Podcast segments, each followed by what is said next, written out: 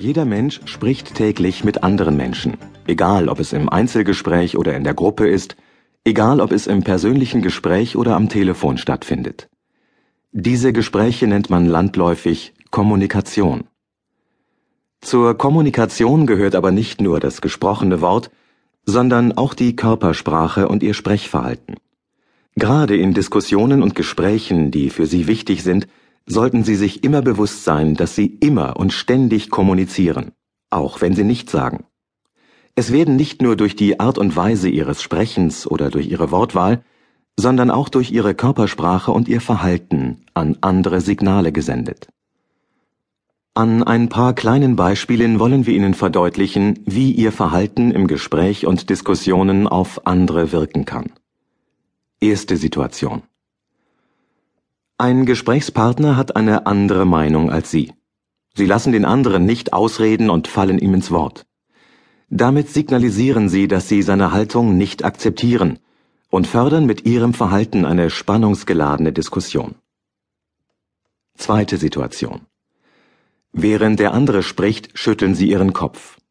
Damit signalisieren Sie durch Ihr Verhalten, dass Sie anderer Meinung sind. Der andere wird daraufhin in der Regel seine Argumentation verstärken und auf sie einreden, um sie von seiner Meinung zu überzeugen. Dritte Situation. Während der andere spricht, können Sie ihm nicht in die Augen schauen. Das wird häufig als Unsicherheit ausgelegt. Die Folge davon ist, dass man versucht, unsichere Gesprächspartner noch unsicherer zu machen und die Aussagen auch nicht zu ernst nimmt. Vierte Situation. Sie antworten auf Diskussionsbeiträge leise und fragen vielleicht vorsichtig, darf ich auch einmal etwas dazu sagen? Das wird von den Gesprächsteilnehmern als Unsicherheit ausgelegt und die Folgen sind wie in der vorherigen Situation. Fünfte Situation. Sie reagieren auf Wortbeiträge, indem sie sich mitten im Gespräch mit ihrem Körper abwenden und in eine andere Richtung sehen. Damit signalisieren sie deutlich, dass sie an dem Thema nicht interessiert sind. Es kann auch bedeuten, dass Sie an der Person oder an dem Gespräch nicht interessiert sind. Es gibt viele Beispiele mehr aus dem täglichen Leben. Achten Sie in Ihrer Kommunikation bewusst auf die Wortwahl. Achten Sie auf Ihre Lautstärke und Betonung. Achten Sie aber auch darauf, dass Ihre Aussage und Ihr Körperverhalten übereinstimmen.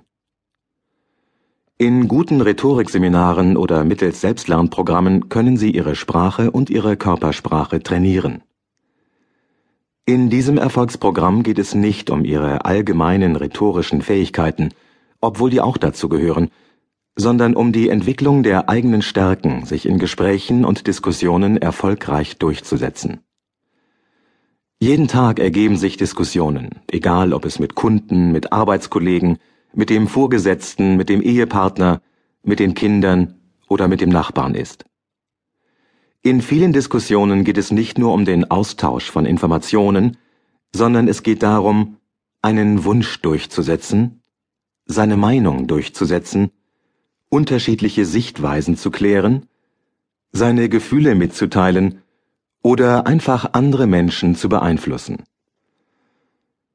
Ihr Durchsetzungsvermögen entscheidet unter anderem darüber, ob sie häufiger zu den Siegern oder mehr zu den Verlierern bei Diskussionen und Gesprächen gehören. Dieses Erfolgstraining zeigt Ihnen Gewinnerstrategien auf, mit denen Sie in Zukunft häufiger die Oberhand haben werden